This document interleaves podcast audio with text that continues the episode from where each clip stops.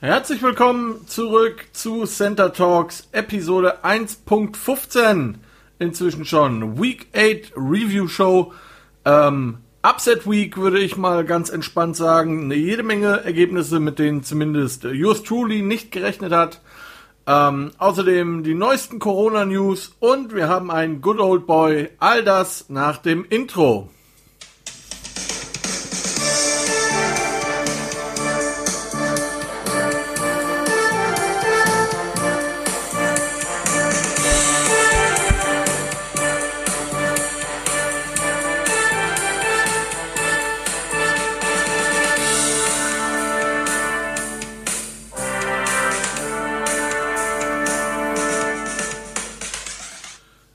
Ihr Lieben, es ist Dienstag, der äh, dritte Elfte inzwischen schon. Für diejenigen, die das überrascht, in äh, gut anderthalb Monaten ist im Übrigen Weihnachten. Also, ähm, wer noch keine, wer noch keine Geschenke hat, äh, bitte jetzt. Ja, der Game Pass ist übrigens auch ähm, ein, immer ein gutes Weihnachtsgeschenk, möchte ich hier mal so anmerken für die, die sich vielleicht ähm, noch nichts haben und ähm, für ihren Partner was brauchen. Auch wenn der Partner den Game Pass gar nicht braucht, wir könnten ihm ja trotzdem schenken. Der freut sich bestimmt. So, ähm, ihr Lieben, ich habe es angekündigt. Wir haben einen Good Old Boy. Ja, ja, ein Good Old Boy. Er wollte nie jemandem wehtun. Beats all you never saw. Been in trouble with the law since the day they was born. Ja, ihr Lieben, Seahawks Defensive End Demontre Moore wird für sechs Spiele ohne Bezahlung gesperrt von der NFL, weil er den äh, Julian Edelman gemacht hat, nämlich äh, erwischt wurde ähm, mit leistungssteigernden Mitteln, wie man das so schön nennt, im Blut ähm, mit anderen Worten, er hat einfach gedopt. Ähm, es gab noch einen Spieler, den man für sechs Spiele gesperrt hat, wegen Doping. Äh, und zwar ist das äh, ein Fullback von den ähm, Jacksonville Jaguars. Allerdings war der im Practice Squad, deswegen habe ich mir den Namen jetzt nicht rausgeschrieben, so wichtig ist es nicht. Und die Jaguars, ich glaube, die können auch dopen, die gewinnen trotzdem nichts. Dann macht überhaupt nichts. Aber wie gesagt, für die Seahawks, Demontre Moore, sechs Spiele ohne Bezahlung äh, suspendiert, weil halt, ähm, ja, zu dumm. So, äh, weitere NFL-News. Ähm, das ist alles noch so ein bisschen zusammengefasst von den letzten Tagen. Jetzt ähm, hat sich natürlich insgesamt viel getan. Nichtsdestotrotz, äh, die Baltimore Ravens haben ihren Offense Tackle Staley äh, verlängert für fünf Jahre, 112 Millionen, 79 Millionen davon garantiert. Und ähm, da kommen wir gleich noch kurz äh, zu äh, ja, dumm gelaufen. Ich glaube, sie haben am Donnerstag oder am Freitag diese Vertragsverlängerung gegeben. Und am ähm, Sonntag beim Spiel der Patri äh, Patriots, der Steelers gegen die Ravens, hat er sich dann schwer verletzt direkt und ist out for the season. Ähm, ja, dumm gelaufen. Ronnie heißt er im Übrigen. Ronnie Staley. Äh, fünf Jahre, 112 Millionen, 79 Millionen. Garantiert nochmal. Da muss unser Eins eine Menge Laub für haken. Ähm, und dummerweise direkt verletzt. So, äh, ebenfalls bei den Baltimore Ravens, und das ist wieder so eine Nummer, da muss ich immer so lachen. Am Montag kam raus, dass äh, Cornerback Marlon Humphrey ähm, positiv auf Corona getestet wurde. Und äh, der hat mal schön am Sonntag noch das ganze Spiel gespielt. Und ganz ehrlich, liebe NFL, wenn ihr so testet, wie ihr es testet, dann werdet ihr auf Dauer immer noch neue Fälle haben. Denn was bringt es, jeden Tag der Woche zu testen, außer am Game Day? Ähm, und der Junge, ja, hat montags kam dann erst das Ergebnis. Natürlich hätte er sonntags auch negativ sein können. Ganz klar.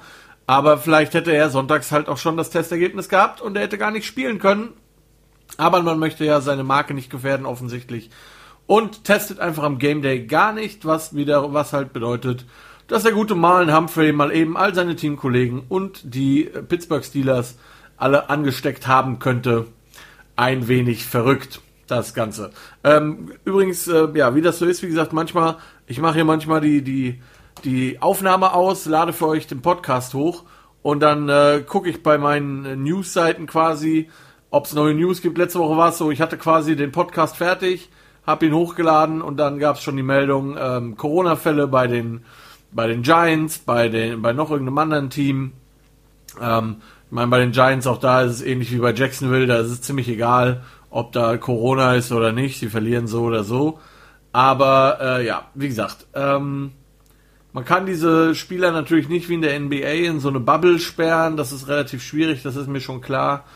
Aber vielleicht sollte man von diesen äh, Athleten, die dafür bezahlt werden, Sport zu machen, ähm, doch ein bisschen mehr, ähm, ja, äh, Verantwortungsbewusstsein verlangen. Auf der anderen Seite natürlich werden die Jungs irgendwie zum Footballspielen bezahlt und äh, nicht als Atomwissenschaftler, denn sonst würden manche Dinge nicht passieren, wie zum Beispiel ähm, Chicago Bears Wide Receiver Javon Wim oder Javen Wims, wie immer man ihn ausspricht. Ich weiß nicht, ob ihr das gesehen habt. Der ist im Spiel gegen die äh, Saints ja mal so komplett ausgerastet, aus dem Nichts im Prinzip. Und hat äh, einen Gegner angefangen, er wollte sich mit ihm prügeln, der Gegner hat das einfach eingesteckt, denn der Gegner war in dem Fall schlau, da hatte er einen Helm auf. Und äh, Herr Wims hat dann einfach äh, gegen den Helm mehrfach gehauen, schon keine smarte ähm, Sache an und für sich. Ähm, ja, Begründung, der Gegenspieler hätte ihm im äh, Spielzug vorher äh, seinen Mundschutz geklaut und ähm, ins Auge gestochen. Nichtsdestotrotz muss man sich natürlich dann fragen, wie gesagt, ob es so schlau ist, dann so auszurasten. Aber wie gesagt, ähm, die Jungs werden fürs Footballspielen bezahlt und nicht dafür schlau zu sein. Und ähm, ja, für diese Prügelaktion ist der gute Mr. Wims jetzt erstmal für zwei Spiele gesperrt. Ähm, ich würde ja sagen, ein schwerer, eine schwere Niederlage für die Offense der Chicago Bears, aber ja, welche Offense, das ist also eh egal. Ähm, so, dann haben wir noch äh, drei Trades. Einmal haben die äh, New Orleans Saints ähm, Linebacker Quan Alexander von den äh, San Francisco 49ers äh, zu sich geholt für einen Fünftrunden-Pick.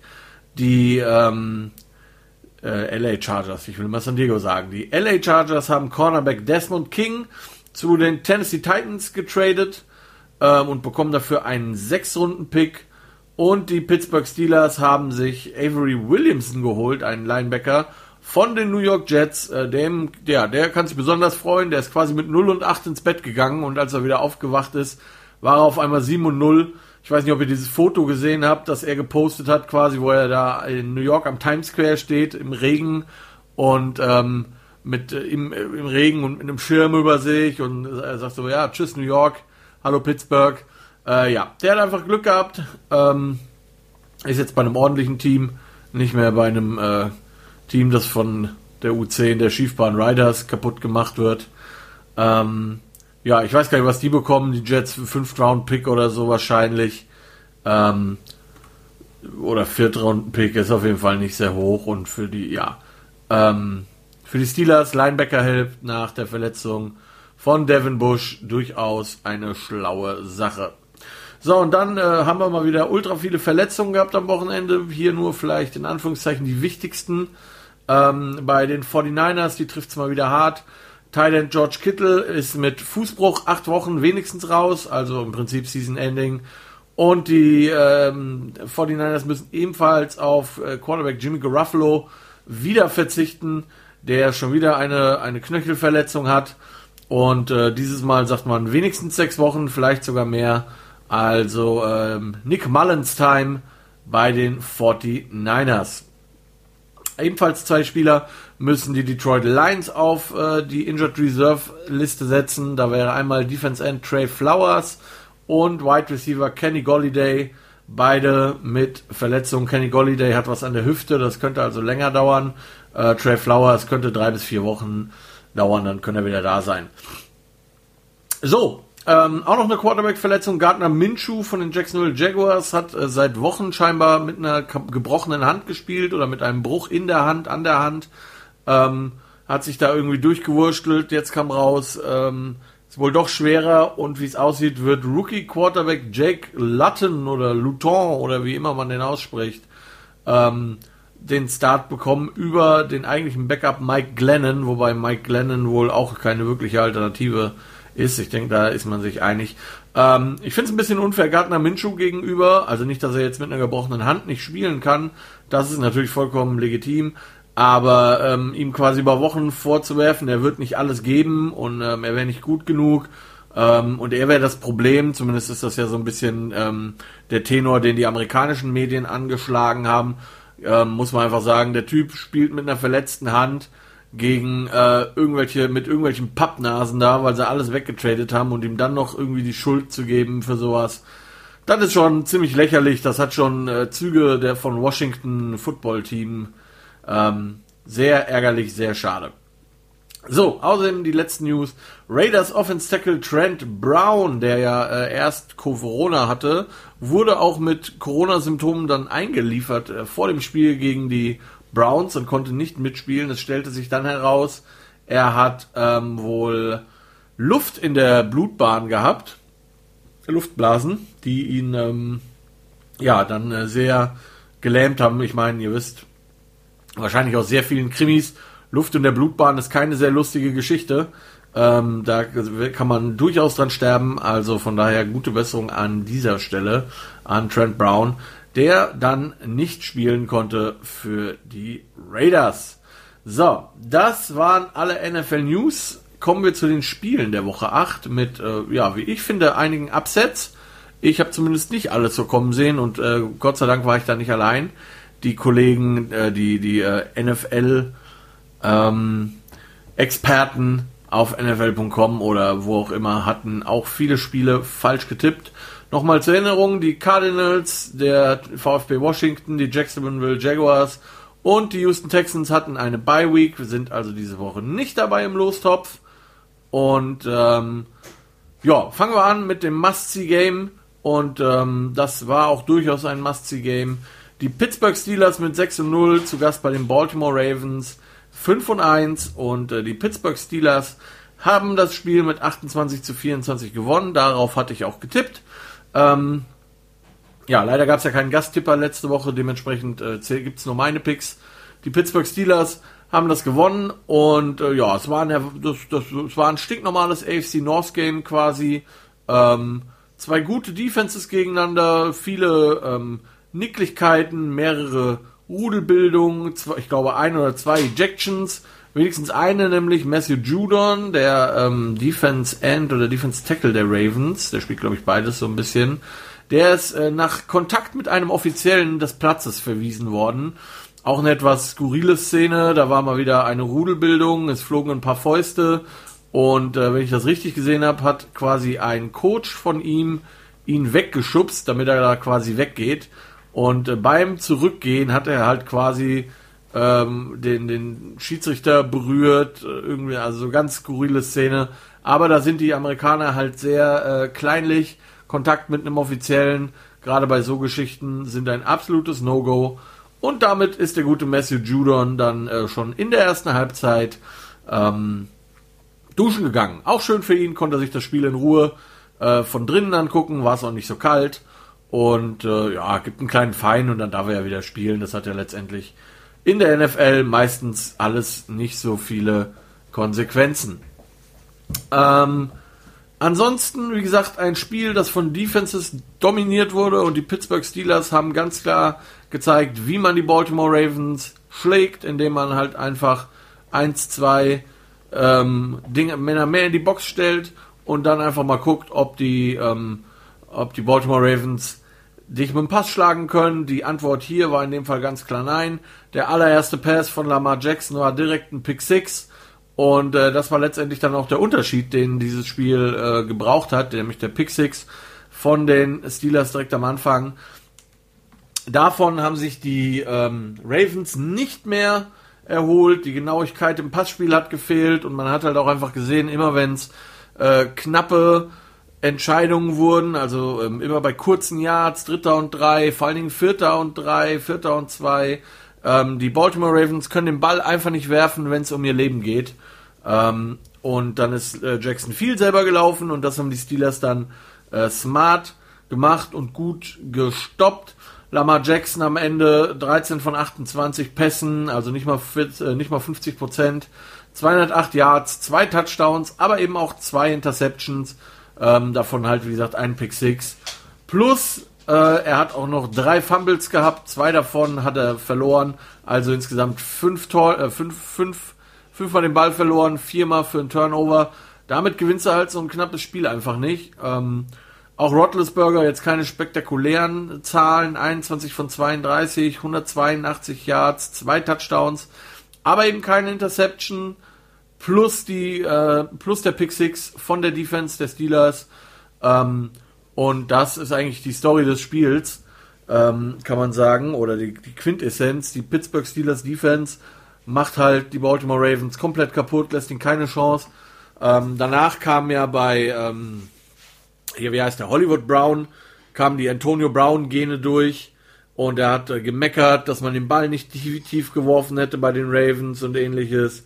Ähm, sehr frustriert, aber wie gesagt, Junge, du hast halt einfach nicht den Quarterback dafür, der das kann. Ähm, Lamar Jackson, es tut mir wirklich sehr, sehr leid für euch, liebe Ravens-Fans, aber ähm, ja, wenn es ein Team gibt mit einer guten Defense, die das irgendwie die den Run stoppen können, dann wird es für die Ravens wirklich, wirklich schwer. Und deswegen sind die Pittsburgh Steelers jetzt 7 und 0 und die Baltimore Ravens 5, äh, 6 und, nee, 5, Entschuldigung, 5 und 2. Ähm, und ja, Steelers einziges undefeated Team in der NFL. Und das waren die das letzte Mal 7 und 0. Da war, äh, da war der sogenannte Steel Curtain noch aktiv, also mit Terry Bradshaw als Quarterback. Das ist schon ein paar Tage her. Ähm, also berechtigte Hoffnung. Ähm, auf jeden Fall für die Playoffs. Ich denke mal, wer 7 und 0 startet, ähm, jetzt würde mich die Amazon Probability interessieren, wie viel die da noch Chancen äh, oder wie groß die Chancen sind, nicht in die Playoffs zu kommen.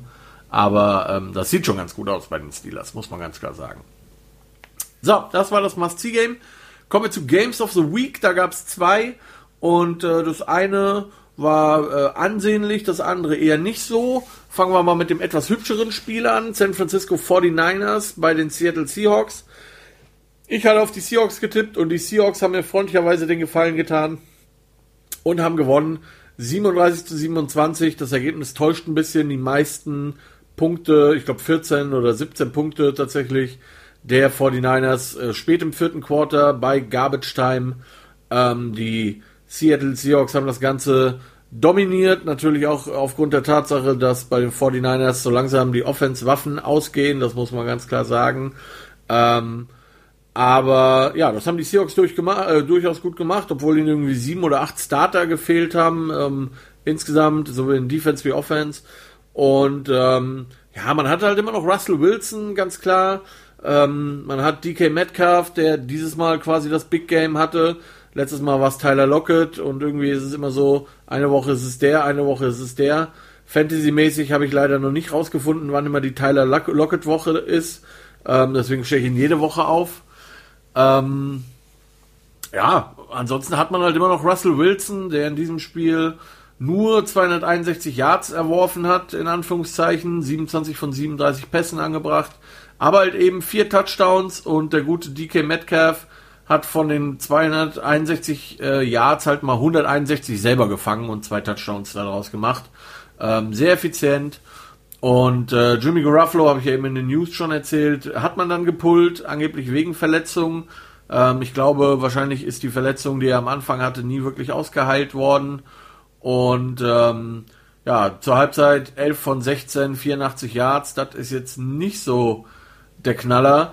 Äh, Nick Mullins hat dann übernommen, hatte dann 18 von 25 Pässen an den Mann gebracht, 235 Yards, zwei Touchdowns. Allerdings, wie gesagt, alles spät im äh, dritten Quarter, Anfang viertes Quarter, als der Drops eh schon gelutscht war. Und ähm, ja, wenn man bei den Seahawks was finden will, das Running Game sah nicht so geil aus, wobei man halt, wie gesagt, sagen muss, äh, mit Iopati war der Starting Left Guard raus.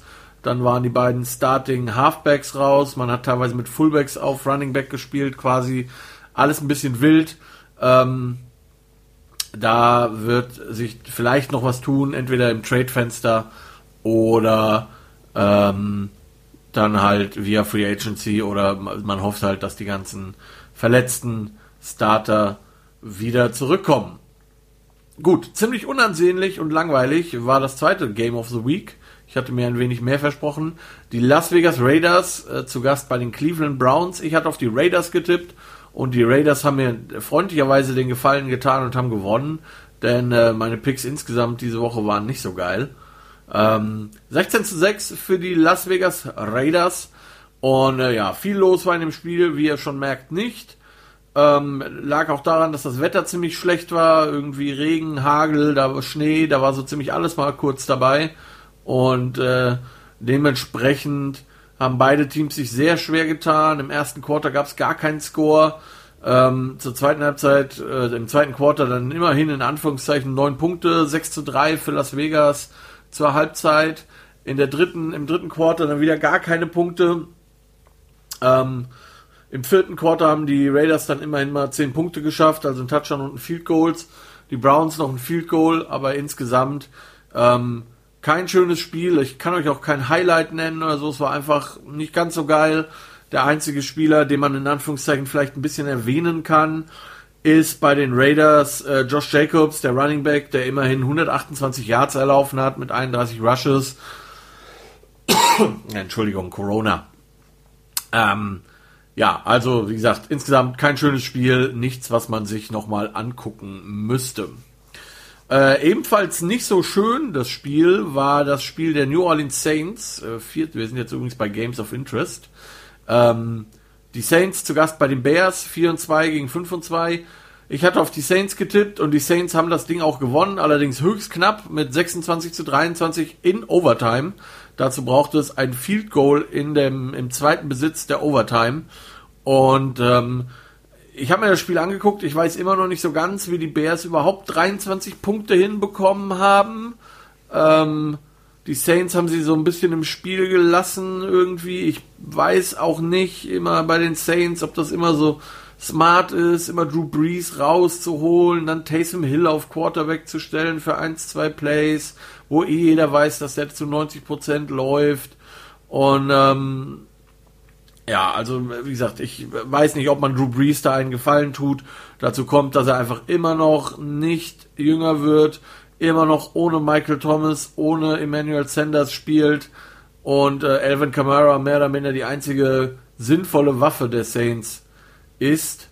Äh, ja, wie gesagt, dann gab es im Spiel noch diese Prügelattacke, von der ich erzählt habe. Sehr sinnlos und ähm, ja, ähm, nächste Woche Saints Buccaneers. Da werden sich sowohl die Saints als auch die Bucks, da kommen wir gleich zu, deutlich steigern müssen, wenn sie den jeweils anderen besiegen möchten, denn so wird das auf jeden Fall nicht. Nichts.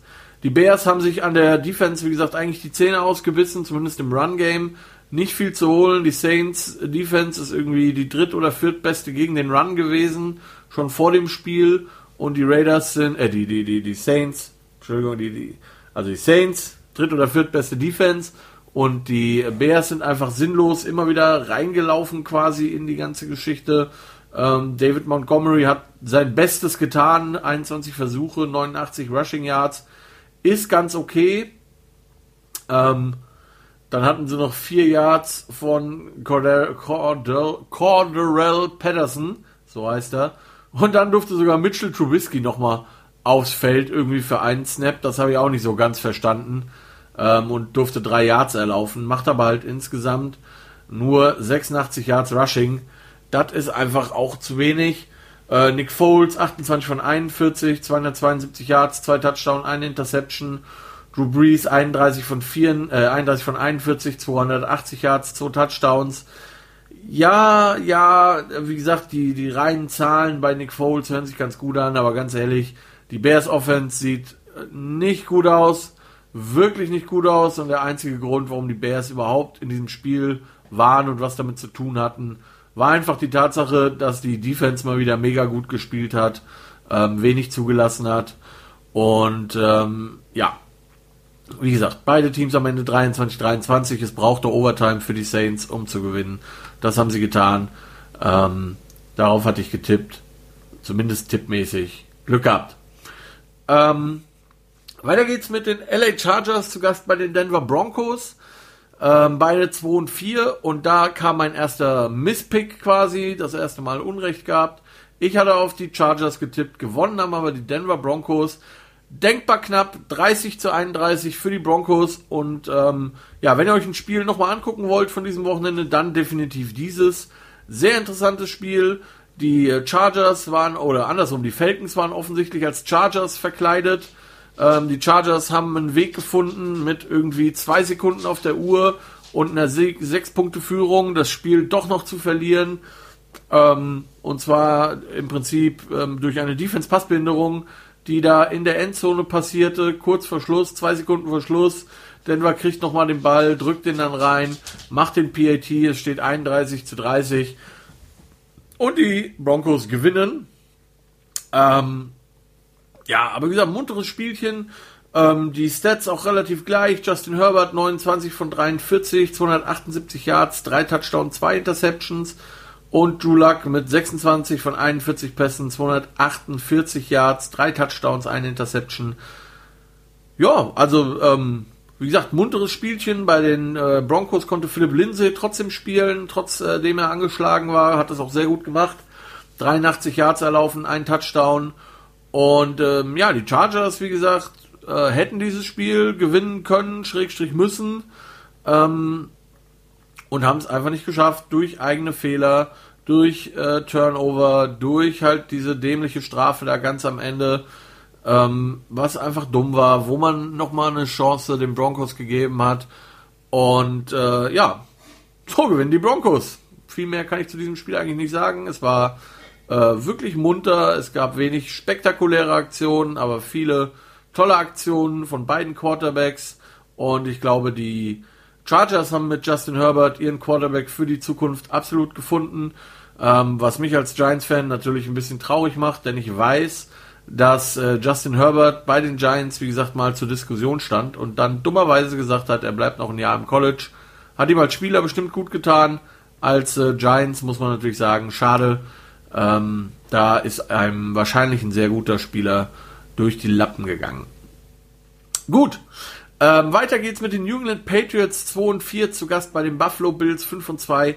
Ich hatte auf die Buffalo Bills getippt und äh, die haben das auch gewonnen, allerdings deutlich ähm, unspektakulärer und deutlich knapper als gedacht. Ähm, 24 zu 21 am Ende. Ich habe ja gesagt, es ist eigentlich so ein Spiel, da müssen die, die Bills kommen, müssen die Hose aufmachen und mal so richtig den Lachs auf den Tisch legen und sagen, so, das ist jetzt unsere Division Patriots einmal bücken bitte. So, das ist nicht passiert. Ähm, zwar haben die Bills direkt im ersten Drive gescored, es stand 7 zu 0 und ich habe gedacht, ach guck, jetzt, geht jetzt geht es los. Ähm, leider war dem nicht so und äh, beide Teams haben sich eher ein Defense-Spiel äh, geliefert, eine Defense-Schlacht.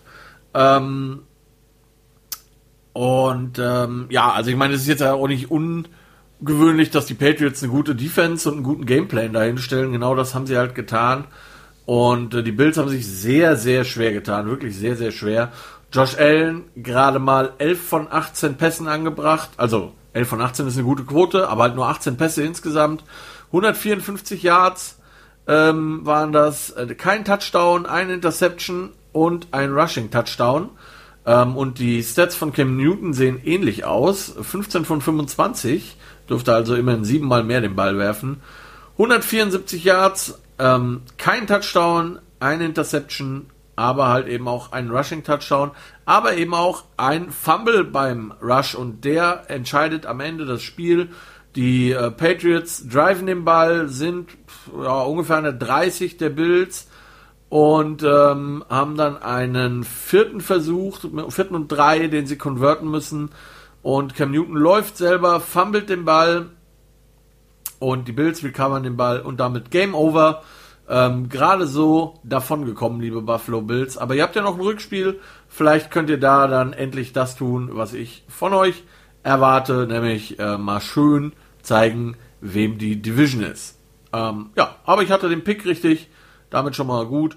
Ja, und die Patriots, ähm, ja, ähm, nach äh, was drei Super, vier Super Bowl Teilnahmen in den letzten fünf Jahren ähm, plus irgendwie einem AFC Championship Game. Dieses Jahr nicht so gut. Ich glaube, das ist ein bisschen wie wenn der FC Bayern mal ein Jahr nicht gut ist. Viele freuen sich darüber. Ähm, meine Wenigkeit auch so ein bisschen. Ähm, ja, der Belichick hat ja schon gesagt auf Nachfrage, warum sie dieses Jahr nicht ganz so gut sind. Naja, sie haben halt äh, Sellout gemacht und keiner ist da.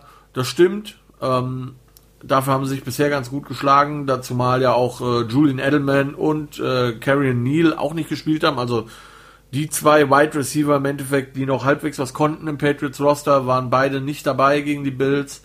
Ähm, ja, ich hätte Cam Newton irgendwie gewünscht, dass er sich doch noch mal gut präsentieren kann dieses Jahr, um äh, ja sich nicht, wie soll ich sagen, damit er nicht am Ende so ein bisschen ins Lächerliche gezogen wird für das, was er gemacht hat und, errei und erreicht hat. Ich meine, er hatte wirklich super Jahre in, in Carolina.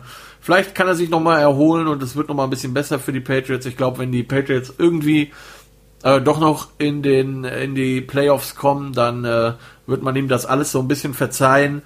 Dann hat er vielleicht nächstes Jahr noch einen Job in New England. Ansonsten könnte es schwer werden. Aber wer weiß, äh, den Patriots ist alles zuzutrauen. Und vielleicht äh, machen sie nochmal ein Jahr mit, mit Cam. Je nachdem, wie äh, sich das alles entwickelt, auch mit Corona. Gut, aber ähm, ich hatte die Bills, ich hatte recht, Gott sei Dank.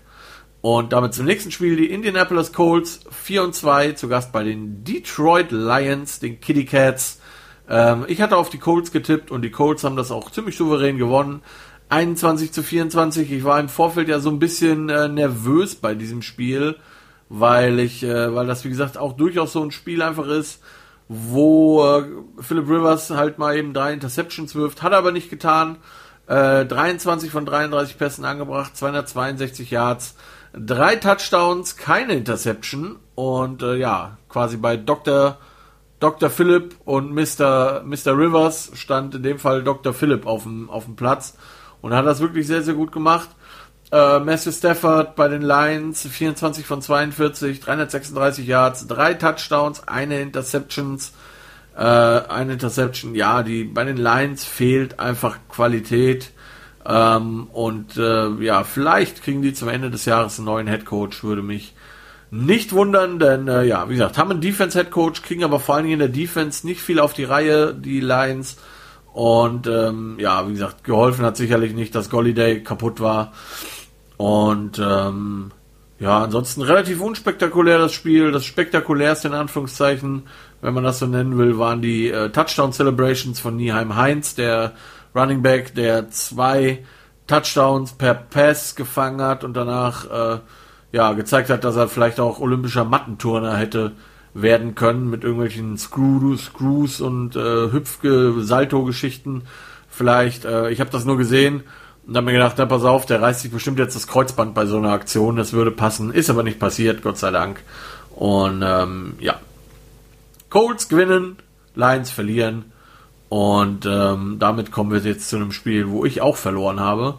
Denn beim Spiel der LA Rams gegen die Miami Dolphins, Rams 5 und 2, Dolphins 3 und 3, habe ich auf die Rams getippt und habe gesagt, der arme Tour. Ähm, und am Anfang sah es auch so aus. Ne? Also das Spiel fängt an. Ähm, Tour droppt zurück bei seinem ersten Pass, erster Dropback in der NFL. Und Aaron Donald sagt mal eben Hallo. Der Ball wird gefummelt von Tour. Und da habe ich gedacht, uiuiuiui, der arme Kerl wird ein langer Tag. Ein langer Tag wurde es, allerdings ähm, letztendlich für die LA Rams, denn die Dolphins haben das Ganze mit 28 zu 17 gewonnen, sind jetzt 4 und 3, sind damit auf Platz 2 in ihrer Division hinter den Bills und können sich berechtigte Hoffnung machen, vielleicht irgendwie doch in die Playoffs zu kommen. Ähm, man muss natürlich jetzt sagen, dass Tour Tour Tango, Tanga Vailoa, so Tanga Vailoa wird da ausgesprochen. Einmal zu seinen Gedenken, weil er gewonnen hat, äh, richtig ausgesprochen. Tour Tanga Vaiola, Valola war, war, ja, ihr seht schon, das, naja, der musste auf jeden Fall nicht wirklich viel machen, denn letztendlich haben die Rams sich selber geschlagen. Vor allen Dingen Jared Goff hat gezeigt, dass er einfach ähm, überbewertet ist, dass er ähm, nicht der Quarterback ist, der zumindest geldtechnisch von den Rams gemacht wurde, nur weil er mal im Super Bowl stand. Ähm, und ein Quarterback ist, der sehr von dem System profitiert. Tiefe Pässe ganz, ganz schwierig. Kurze Pässe so, naja. ähm, vier Turnover allein in der ersten Halbzeit von Jared Goff, zwei Interceptions und zwei Fumbles. Und der eine Fumble wurde dann ähm, irgendwie um die 90 Yards zu einem Touchdown zurückgetragen. Ähm, Tour 12 von 22, ähm, also immerhin etwas über 50 Prozent seiner Pässe an den Mann gebracht. Für gerade mal 93 Yards, ein Touchdown, ähm, aber halt auch keine Interception. Und wie gesagt, er hat halt auch nicht mehr machen müssen. Ne? Die, die, äh, die, die Dolphins haben in der Defense gescored, die Dolphins haben im Special Team gescored, ähm, irgendwie 14 Punkte alleine dadurch. Da musst du halt auch nicht viel machen. Und die Dolphins Defense ist eine junge Defense, die gegen einen überforderten Goff und eine alternde O-Line der Rams gezeigt hat, dass man ähm, absolut in den nächsten Jahren ein Team ist, gegen das man ungern spielen wird. Äh, Jared Goff hat insgesamt 61 Mal den Ball geworfen. 35 davon sind angekommen, 355 Yards, ein Touchdown, zwei Interceptions. Ähm, ja, aber die, wie gesagt, die Dolphins haben das smart gemacht, sind auch viel den Ball gelaufen, haben Aaron Donald mehr oder minder äh, neutralisiert. Der hatte nur dreieinhalb Tackles im ganzen Spiel. Das ist für Aaron Donald nicht so viel. Ähm, und äh, ja, wie gesagt, Dolphins machen das Nötigste und gewinnen dadurch. Deswegen ist äh, Miami immer noch kein guter, kein, kein, also der Tour ist dadurch immer noch kein guter Quarterback, aber vielleicht kann das werden. Ich sage nicht, dass er keine Chance hat. Ich sage nur, ich bin erstmal skeptisch. Interessant fand ich Kommentare aus Miami, die gesagt haben, naja, wir haben das jetzt gemacht, weil wir möchten quasi sehen, was der Tour kann. Weil wenn äh, Tour nix ist, dann haben wir ja noch den First-Round-Pick der Houston Texans und äh, unseren eigenen und dann draften wir halt im Notfall nochmal einen Quarterback nächstes Jahr. Hui, ähm, nicht gerade ein Vertrauensbeweis für Tour. Sehr interessante äh, Politik da von äh, Brian Flores in Miami. Gut, ähm, Atlanta Falcons 1 und 6 zu Gast bei den Carolina Panthers 3 und 3. Ähm, das war das Thursday Night Game und ähm, ich hatte ja schon gesagt, das Hinspiel haben die Panthers äh, 23 zu 16 gewonnen. Das Rückspiel haben sie jetzt verloren, ziemlich ähnlich, 25-17, also hat sich nicht viel gegeben. Bei den Carolina Panthers sieht man einfach, dass ähm, die dringend, dringend, dringend, dringend, dringend Christian McCaffrey zurückbrauchen, dann hätten sie wahrscheinlich auch eine Chance gehabt in diesem Spiel, ähm, in diesen knappen Spielen, aber so hat es halt einfach nicht gereicht. Ich hatte im Übrigen auf die Panther getippt, also auch hier falsch gelegen. Ähm, Matt Ryan hat das ganz ordentlich gemacht, 21 von 30 Pässen, 281 Yards, kein Touchdown, aber ein Interception, dafür aber ein Rushing Touchdown. Äh, die Panthers hatten das Run-Game der, der Falcons ganz gut im Griff, keine 100 Yards.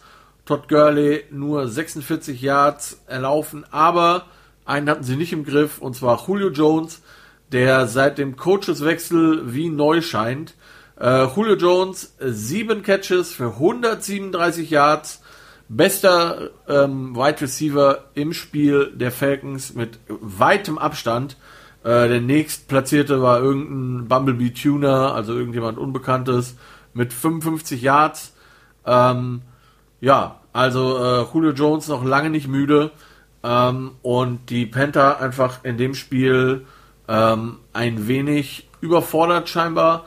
Ähm, ich gebe zu, ich habe dieses Spiel so gar nicht äh, groß verfolgt. Ich habe mir wirklich nur die Highlights angeguckt und ähm, deswegen kann ich euch auch nicht genau sagen, aber vielleicht kann uns da irgendwann mal ein Panthers-Fan aushelfen, warum Teddy Bridgewater das Spiel zwischenzeitlich entweder verlassen hat oder nicht beendet hat. Auf jeden Fall war PJ Walker irgendwann auf dem Feld. Ähm, einen von vier Pässen angebracht. Ich glaube, ähm, weil das Spiel war ja knapp, also wenn äh, ich glaube nicht, dass äh, man Teddy Bridgewater freiwillig vom Feld genommen hat. Ähm, da muss ich jetzt ehrlich sagen, bin ich ein wenig überfragt, warum das passiert ist. Auf jeden Fall, äh, wie gesagt, Teddy Bridgewater eigentlich auch nicht so das Problem. 15 von 23 Pässen, 176 Yards, ein Touchdown, ein Interception. Ist jetzt nicht so falsch. Dazu noch 30 Rushing Yards. Ähm, ja, puh, knappes Spiel, wie gesagt, und vielleicht, wenn Teddy Bridgewater das zu Ende hätte spielen können, ich vermute, er hat sich verletzt. Wie gesagt, in den Highlights sieht man das leider nicht so. Dann ähm, hätte die Chancen vielleicht anders gestanden. Aber sei es drum, die Atlanta Falcons gewinnen und sind damit jetzt 2 und 6, während die Carolina, Carolina Panthers 3 und 4 sind. Ich hatte die Panthers, das ist Spiel Nummer 3, bei dem ich schon falsch gewesen bin. Hm, sehr ärgerlich. Gut, kommen wir zu den Nap Games. Ähm, zum Nap Game aller Nap Games gibt es nicht viel zu sagen. New York Jets 0 und 7, Kansas City Chiefs 6 und 1. Ich hatte auf die Chiefs getippt und die haben das ganz souverän mit 35 zu 9 gewonnen. Ähm, bei den Chiefs ging es, glaube ich, hauptsächlich einfach darum, dass sich keiner verletzt. Ähm, Le'Veon Bell hat gegen sein Ex-Team gespielt, hat sich jetzt allerdings irgendwie nicht so viel, ähm, nicht so mit Ruhm bekleckert. Irgendwie, ich glaube, äh, 30, 40 Yards hat er am Ende gemacht. Also nichts, wo man sagt so, yay. Aber ähm, 14 Millionen hat er dafür bekommen, zumindest von den Jets. das ist schon äh, höchst traurig. Äh, Le'Veon Bell, äh, ach nicht mal. 6 äh, Carries, 7 Yards, 1,2 Yards im Durchschnitt. Yay. Ähm, ja, nichts mit Redemption. Ähm, aber ja, für, für Patrick Mahomes ein anderer Tag im, im Büro, wie man so schön sagt, another day at the office. 31 von 42 Pässen angebracht, äh, 416 Yards, 5 Touchdowns kann man mal machen. Waren halt auch nur die Jets, aber das Schöne bei Mahomes ist, er macht das ja nicht nur gegen die Jets, sondern eigentlich gegen fast jeden. Ähm, und damit, ähm, ja, durfte er dann auch Anfang für das Quarter, Mitte, Anfang Mitte für das Quarter, äh, seinen Tag beenden. Chad Henney hat das Spiel irgendwie nach Hause gebracht. Und bei den Jets geht, wie gesagt, einfach gerade mal gar nichts. Und ähm, ja, das zu dem Spiel, viel mehr möchte ich gar nicht erzählen, weil da gab es jetzt nicht so viel Spannendes. Ähm, spannender war, und das war, glaube ich, so, ich sag mal, dass die, dass die, ähm, dass die Chargers gegen die Broncos verloren haben, okay, dass die Rams gegen die Dolphins verloren haben, war schon so ein kleiner Upset, obwohl die, die Dolphins ein gutes Team sind, wie gesagt. Ähm, Falcons, Panthers, ja. Jetzt kommen wir mal zu dem ersten wirklichen Upset. Die Green Bay Packers bei den äh, hatten die Minnesota Vikings zu Gast. Packers 5 und 1 Minnesota 1 und 5 und in diesem Spiel haben die Minnesota Vikings 28 zu 22 gewonnen und ich glaube Green Bay weiß immer noch nicht so ganz, was da passiert ist. Ähm, das ist mal ein absoluter Upset, zumindest aus meiner Sicht. Ähm, lustiges Spielchen in der ersten Halbzeit steht es 14 zu 14 zur Halbzeit. Beide Teams haben jeweils nur zwei Drives, also vier Drives insgesamt in zwei Quartern und beide Teams machen jeweils immer Touchdowns draus. Ähm, also kein Punt in der ersten Halbzeit. Ich glaube, Mitte drittes Quarter war überhaupt erst der erste Punt, der dann äh, gespielt wurde. Und ähm, die Minnesota Vikings sind einfach über die Green Bay Packers drüber gelaufen. Das, man kann es nicht anders formulieren. Ähm, Kirk Cousins hat wirklich eigentlich gar nicht so viel machen müssen. Der hat einfach nur irgendwie den Ball übergeben müssen. Das war sein einziger Job. Elf Pässe gerade mal geworfen von 14, also keine schlechte Quote in dem Sinne, aber halt nicht viel. 160 Yards, ein Touchdown und der eine Touchdown ging auf Delvin Cook, der ähm, ja für mich der Spieler des Spieltags war. Der hat äh, in 30 Rushes 163 Yards erreicht, drei Touchdowns geschafft, plus den einen Receiving Touchdown noch äh, von Kirk Cousins für irgendwie 30 Yards gefangen. Ähm, ja, und wie gesagt, die, die Packers, ähm, ja, wie gesagt, ich weiß nicht, wie sie verloren haben. Ich glaube, die Packers auch nicht. Ähm, außer halt, wie gesagt, man kann es auf jeden Fall festmachen am Run-Game. Die Vikings sind einfach drüber gelaufen und Rogers hatte nicht so viele Ballbesitze. Ähm, und äh, die Vikings haben wirklich das meiste und beste, Entschuldigung, aus ihren Chancen gemacht. Und ähm, Green Bay hat einmal einen Turnover und Downs gehabt. Das war sicherlich auch eine, eins der Dinge, die den Unterschied gemacht haben in diesem knappen Spiel. Äh, Aaron Rodgers zwar mit drei Touchdowns, alle drei auf Jamal Adams, aber halt auch ähm, immer recht kurz. Die, also ne, man hat nie, man war viel am Laufen, man war viel, ähm, also ne, Devonta Adams hat die drei Touchdowns gefangen, hat sieben Receptions, aber halt nur 53 Yards. Das ist nicht so viel. Ähm, Jamal Williams auf Running Back, 16 Carries, 75 Yards. Aaron Jones war immer noch verletzt, ist immer noch verletzt. Äh, Rogers 27 von 41, 291 Yards, drei Touchdowns, alles gar nicht so schlecht, was die ähm, Stats angeht, aber halt die Vikings gnadenlos effizient mit sehr viel Ballbesitz. Ähm, wobei Green Bay lustigerweise ja, den, den mehr Ballbesitz hatte, 32 Minuten zu äh, 28. Ähm, ja, wie gesagt, knappes Spiel, insgesamt sehr ähnliche Stats, aber am Ende hat äh, Minnesota aus seinen Möglichkeiten das meiste gemacht und hat das Ding gewonnen. Mehr kann man, also ich. Unerklärlich eigentlich, wie ein 5 und 1 Team gegen 1 und 5 Team verlieren kann, aber es ist halt eben passiert. Ähm, ebenfalls völlig unerklärlich, wie war das zweite, war der zweite Upset, der sich in den für mich Nap Games ergeben hatte, nämlich die Tennessee Titans mit 5 und 1 verlieren 31 zu 20 bei den Cincinnati Bengals mit 1, 5 und 1, also 20 zu 31 aus Tennessee Sicht. Und äh, ich hatte ja im Vorfeld gesagt, das wird kein knappes Spiel, die Titans werden das dominieren, Derrick Henry 150 Yards Rushing. Naja, immerhin die 150 Yards hat er knapp verfehlt, in Anführungszeichen, 112 Yards Rushing hat er gehabt. Ansonsten hatte ich auch recht, es war kein knappes Spiel, allerdings ganz anders als ich das und wahrscheinlich auch äh, fast jeder und die Tennessee Titans gedacht haben. Ich glaube, jeder außer den Cincinnati Bengals hat äh, das so gesehen. Ähm, ja, und die Bengals gewinnen das. 31 zu 20. Und zwar, weil sie einfach in jedem Belang, in jedem Teamteil overall besser waren als die Titans. Die Titans haben sich ähm, vorführen lassen, insbesondere in der Defense. Joe Burrow 26 von 37 Yards, 249, äh, 36 von 37 Pässen, 249 Yards, zwei Touchdowns, keine Interception. Ähm, also ein ordentlicher Job, mal wieder. Ryan Tannehill 18 von 30 Pässen, 233 Yards, zwei Touchdowns, eine Interception. Ähm, aber, wie gesagt, zum einen die eine Interception, dann hat äh, Gostowski mal wieder ein Field Goal verschossen für die ähm, für die Titans. Und ähm, ja, als die Bengals dann mal irgendwie führten, haben die sich das auch nicht mehr nehmen lassen. Ne? Die, die sahen dann gut aus, dann haben sie auf einmal an sich geglaubt und haben immer mehr gemerkt, ach guck mal, hier ist heute was drin. Und am Ende war halt auch was drin. 31 zu 20 gegen die Tennessee Titans gewonnen, da kann man sich mal schön auf die Schulter klopfen.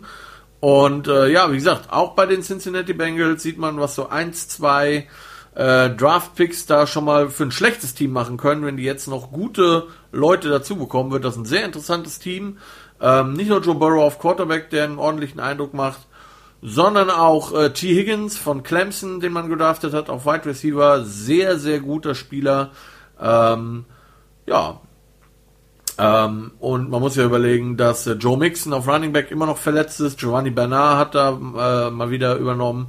Ähm, das wird ein gutes Team, die Cincinnati Bengals. Die AFC North wird eine sehr interessante Division, glaube ich, innerhalb der nächsten zwei, drei Jahre. Das kann man schon mal sagen. So.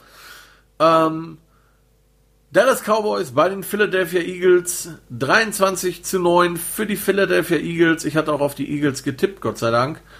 Und ähm, ja, dazu auch hier gibt's gar nicht so viel zu sagen. Das muss man, also ich habe mir von dem Spiel, das war Mon äh, Sunday Night, ich habe mir wirklich nur die Highlights angeguckt, weil ich mir gedacht habe, ui, und so war's halt auch, ne, 6 zu 3 oder so stand's zur Halbzeit. Nee, 9, 9, Entschuldigung, 9 zu 7 haben die Cowboys zur Halbzeit geführt. Ähm, aber das, damit gewinnst du halt kein Footballspiel in der NFL. Ähm, vor allen Dingen, wenn du halt eine löchrige Defense hast, wie es die Cowboys haben. Ähm, ich habe mir nur die Highlights angeguckt von dem Spiel. Ich bin ganz ehrlich, so viel kann ich deswegen auch nicht sagen zu dem Spiel, weil ich mag beide Teams nicht und ähm, es war auch wirklich kein spannendes Spiel. Äh, die Dallas Cowboys haben mal wieder keinen Offense-Touchdown gemacht oder mal wieder gar keinen Touchdown gemacht, mal wieder nur Field Goals, wie auch gegen Washington. Das heißt, die sind jetzt zwei Spiele ohne Offense-Touchdown. Das sagt viel aus. Äh, Ezekiel Elliott, 63 Yards gerade mal beim, beim Rushing gehabt. Das zeigt auch hier mal wieder, was so eine gute O-Line, auch wenn die Leute das nicht gern hören wollen. Ja, Elliott ist ein guter Running Back, aber äh, der hat einfach so krass von seiner O-Line profitiert über die letzten Jahre. Die O-Line ist nicht mehr da. Zack, sind die Stats runter. Ähm, sorry, but no sorry. Ähm, Ben DiNucci, der Cowboys Quarterback, 21 von 40 Pässen angebracht, 180 Yards, kein Touchdown, keine Interception. Ist jetzt natürlich nicht spektakulär, aber jetzt auch nicht absolut furchtbar, wenn man bedenkt, dass äh, Ben DiNucci dieses Jahr eigentlich zum Clipboard Holden ähm, angestellt wurde wahrscheinlich als Third String Quarterback. Äh, Carson Wentz, 15 von 27, 123 Yards, zwei Touchdowns, zwei, ne, zwei Interceptions. Muss quasi sagen, die Eagles haben gewonnen, obwohl Carson Wentz auf Quarterback war. Insgesamt äh, ja, führt Carson Wentz eine sehr unrühmliche Kategorie an, nämlich die Turnover-worthy Plays, also äh, Plays, bei denen es zu einem Turnover kam oder hätte kommen können, mit insgesamt 24 Plays äh, dieses Jahr. Das ist einfach viel zu viel.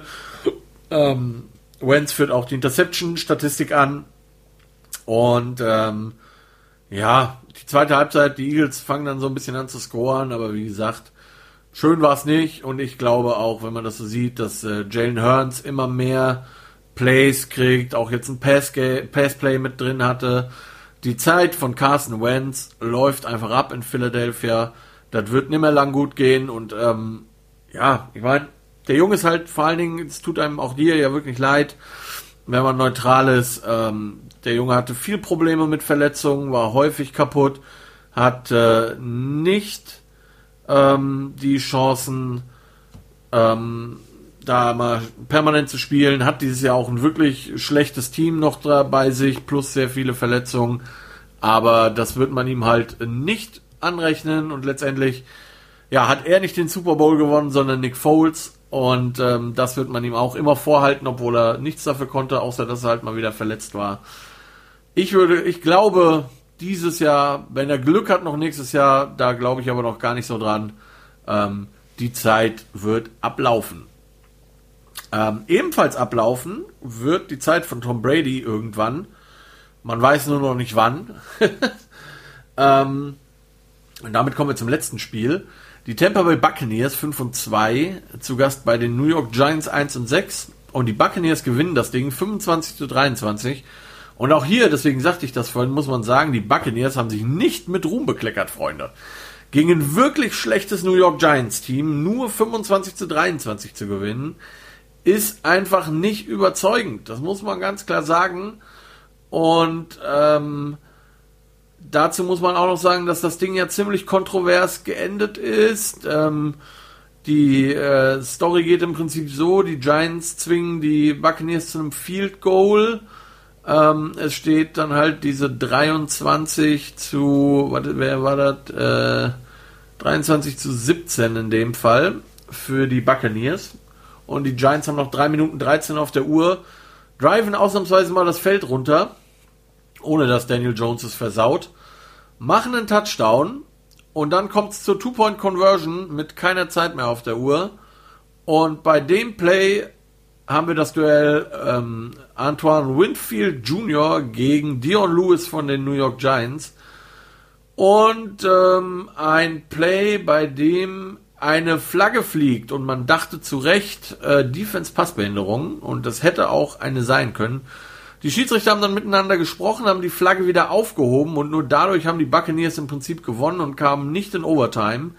Äh, Giants Head Coach Joe Judge ist äh, crazy. Äh, ja, wie sagt man das auf Deutsch? Der ist äh, verrückt geworden da an der Sideline, hat die Schiedsrichter beschimpft. Und man muss ganz klar sagen, wenn die Flagge geblieben wäre, wäre es auch nicht falsch gewesen. Auf der anderen Seite war es auch nicht falsch, die Flagge wieder aufzunehmen. Das muss man äh, als neutraler Mensch leider durchaus sagen. Es war ein sogenanntes Bang-Bang-Play. Der Defender war ganz knapp, bevor der Ball quasi beim Giants Receiver war, am Receiver dran. Und ähm, eine wirkliche Behinderung hat nicht stattgefunden, in Anführungszeichen. Als Giants-Fan muss ich natürlich sagen, hat es auf jeden Fall. Ähm, aber wie gesagt, objektiv betrachtet ein sogenanntes Bang-Bang-Play ähm, und ähm, wohl leider richtig philosophiemäßig die Flagge hier aufzuheben. Allerdings muss man auch sagen, ja, dieses äh, Ding war dann am Ende entscheidend, dass es halt keine Verlängerung gab. Die Giants haben dieses Spiel aber mal wieder vorher einfach in den Sand gesetzt. Ähm, eine schwache Offense Line und äh, Daniel Jones Turnover, mal wieder zwei Interceptions, brechen den Giants hier einfach das Genick. Ähm, Jones ist einfach nicht der Quarterback der Zukunft. Ich sage es, äh, glaube ich, inzwischen jede Woche in der Hoffnung, dass es einfach irgendwann mal einer checkt da in New York ähm, und für die nächste Saison doch irgendwie vielleicht mal jemand anders kommt. Wer auch immer, das ist halt das Problem. Ähm, ja, ähm, Daniel Jones, 24 von 41, 256 Yards, zwei Touchdowns, zwei Interceptions. Und wie gesagt, das Problem bei Jones ist einfach, er trifft seine Receiver nicht, er übersieht weit offene Receiver, er wirft die Bälle so, wie man sie nicht werfen sollte. Ich kann es natürlich nicht besser, aber ich weiß zumindest, wo sie in der Theorie hin müssten und da kommen sie halt nicht hin und von einem NFL-Quarterback muss man sowas einfach erwarten können. Ähm, Probleme bei der Ballprotection, ja, auch dadurch geschuldet, dass natürlich seine O-Line löchrig ist wie ein Stück Schweizer Käse. Ähm, Andrew Thomas auf Tackle eine absolute Katastrophe, mal wieder. Ähm, Shane Lemieux, der äh, Guard von Oregon, den man gedraftet hat, hat einen ganz ordentlichen Job gemacht in Vertretung für Hernandez auf Guard, der ja mit Corona raus war. Aber wie gesagt, diese zwei Interception haben den Giants einfach das Genick gebrochen, weil wenn man jetzt mal sieht, Tom Brady 28 von 40, 279 Yards, das sind halt auch gerade mal äh, 23 Yards mehr als Daniel Jones. Jetzt auch nicht gigantisch, eben auch nur zwei Touchdowns, in Anführungszeichen, wie äh, Jones auch, aber halt eben keine Interception. Und das macht am Ende halt mal so ein Spiel aus. Aus äh, Giants äh, Sicht absoluter Lichtblick die Defense, die wirklich äh, sich gebessert hat im Vergleich zum letzten Jahr. Letztes Jahr konnte man ja nicht mal irgendwie irgendwen stoppen im Pass oder im Run. Da war ja wirklich gar nichts zugange. Äh, das ist ein absoluter Lichtblick aus, aus Sicht der Giants und vielleicht kommt man dahin, dass man ähm, das noch ein bisschen verbessert im nächsten Jahr. Aber offense-technisch muss sich was tun. Man braucht endlich mal einen klaren Nummer 1 Receiver. Man braucht einen Thailand, der blocken kann und der nicht Steinhände hat wie Evan Engram. Ähm, Running Back finde ich eigentlich gar nicht so schlimm, wenn man bedenkt, dass, äh, dass ähm, na, Barclay zurückkommt, äh, Gallman macht einen guten Job, Freeman macht auch einen ganz ordentlichen Job. Ähm, aber in der O-Line muss was passieren und wie gesagt auf Quarterback. Trevor Lawrence wird es ziemlich sicher nicht bei den Giants. Ähm, den werden die Jets bekommen und das ist halt das Problem, denn es gibt meiner Meinung nach keinen wirklichen ähm, anderen guten Quarterback im kommenden Draft. Ähm, jetzt kommen natürlich die ersten Ohio State Fans und brüllen, was ist mit äh, Justin Fields? Liebe Leute, ähm, zu Ohio State Quarterback sage ich nur Dwayne Haskins und damit sollte sich jegliche Diskussion äh, erledigt haben. Ohio State Quarterbacks sind ungefähr dasselbe Thema wie Alabama Quarterbacks. Mit denen mechst du einfach nichts. Es, da, da wird nichts, das kann nicht, sondern hat, dann ist irgendwie noch Trey Lance im Mix von North Dakota State. Ähm, selbes College wie Carsten Wentz. Ja, es ist halt ein kleines, äh, kleine Division, ein kleines College. Ich bin da nicht so von überzeugt. Ähm, Trevor Lawrence wird jemand sein, der einem direkt weiterhilft, wobei der halt auch mit der O-Line auch gar nichts reißt. Ähm, ja. Wie gesagt, die Buccaneers gewinnen, da so viel ähm, sei noch gesagt. Und äh, damit habe ich 1, 2, 3, 4, 5, 6, 7, 8, 9 Spiele richtig getippt und hatte äh, 1, 2, 3, 4, also 9 zu 4. Naja, ganz okay, würde ich sagen. Ähm, richtig. Das war's im, äh, für Center Talks für heute. Das war Week 8 Review. Äh, Week 9 Preview kommt am Freitag diese Woche erst, denn äh, Jess hat mir hoch und heilig versprochen, er kommt diese Woche wirklich. Und ähm, er kann aber nur Freitag, deswegen werden wir, ähm, ich werde euch bei Facebook quasi schreiben, was unsere Tipps für das Donnerstagsspiel sind. Dann werden wir vermutlich auch noch mal kurz über das Donner Donnerstagsspiel hier dann reden in der Freitagsshow und euch unsere Tipps dann für den Rest des Wochenendes geben. Ich bedanke mich, dass ihr dabei wart, wünsche euch einen schönen Abend und wie üblich das Allerwichtigste, bleibt gesund und äh, kommt gut durch diese dämliche Pandemie. Wir hören uns die Tage wieder. Bis dann.